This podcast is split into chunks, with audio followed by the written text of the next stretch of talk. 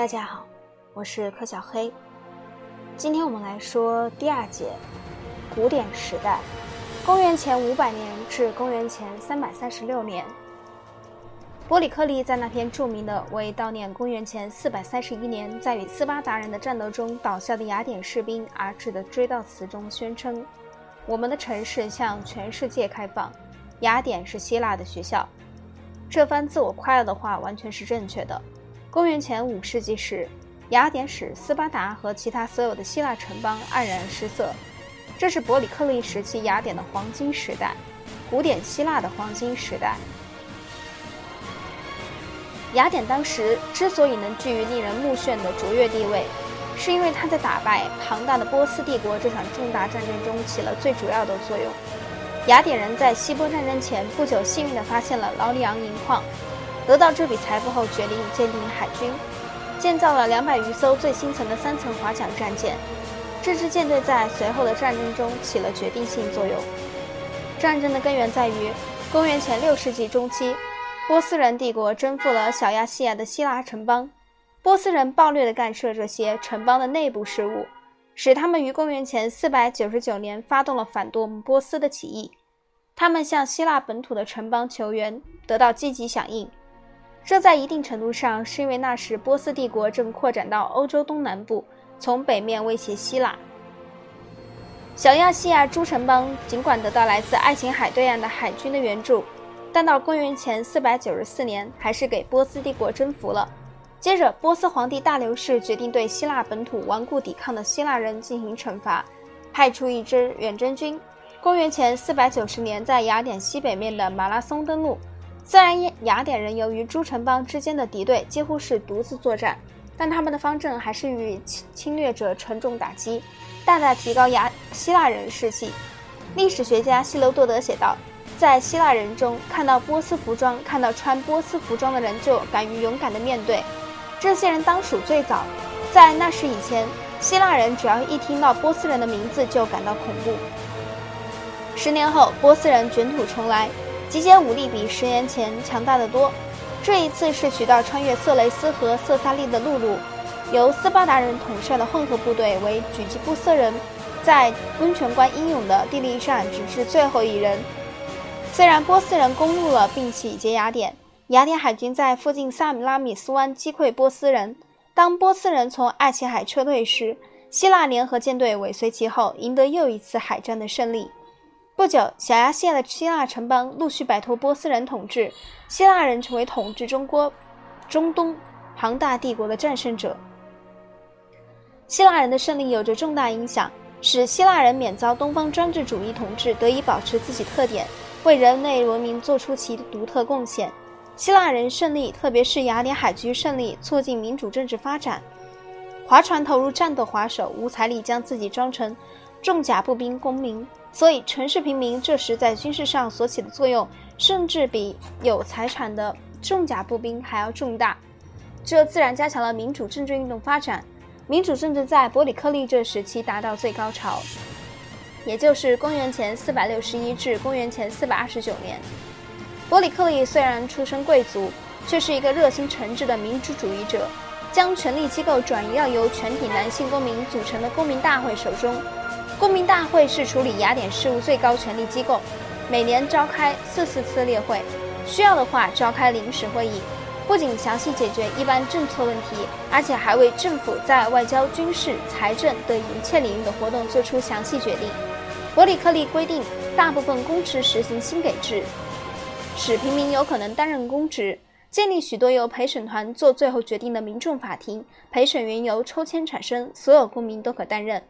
伯里克利完全有理由在他的演说中自豪自豪宣称，雅典是希腊的学校。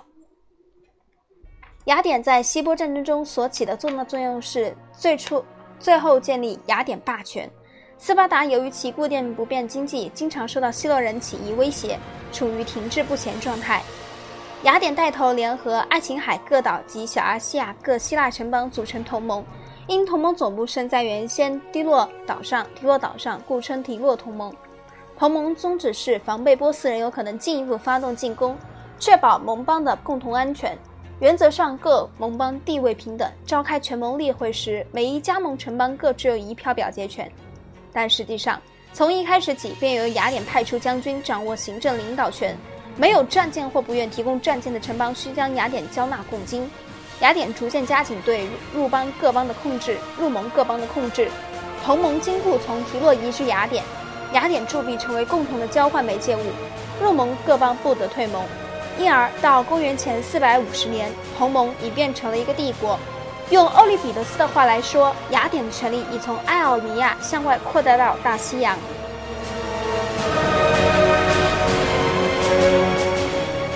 雅典这一海上强国，几乎不可避免地会与斯巴达这一陆上强国发生冲突，战争绵延十年之久。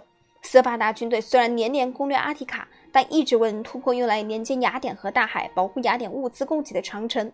雅典人一方由于公元前四百二十九年遭受到祸害严重大瘟疫，人口死去近一半，伯里克利也离疾而死，所以他们只能胡乱的攻击波罗奔尼撒沿岸一带。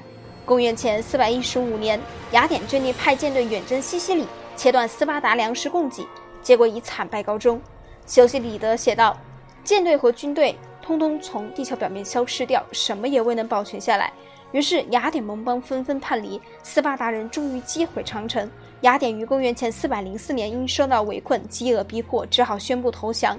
雅典舰队、帝国通通丧失，甚至连其自我标榜的民主政治也因得胜的斯巴达强加其上一个短命的贵族寡头政权而失去。这场毁灭性战争的结果，使整个希腊世界陷入民穷财尽的困境。存在的问题一个也没得到解决。斯巴达专横跋扈，底比斯和雅典为求相互保护而结成新的联盟。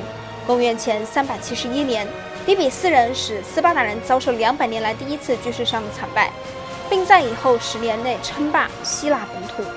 但紧接着，血腥的相互争斗又一次盛行，各城邦再一次吞没在有不断变动联盟和小规模战争所造成的一片混乱之中。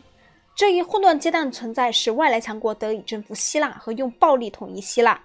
公元前三百三十八年，马其顿国王腓力二世在克罗尼亚大败底比斯和雅典联军，剥夺希腊各城邦大部分自治权。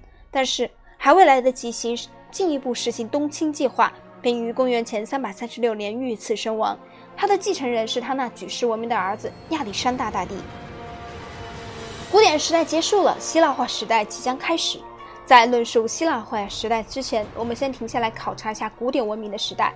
一般认为，古典时代的文明是人类智慧和精神的一个伟大胜利。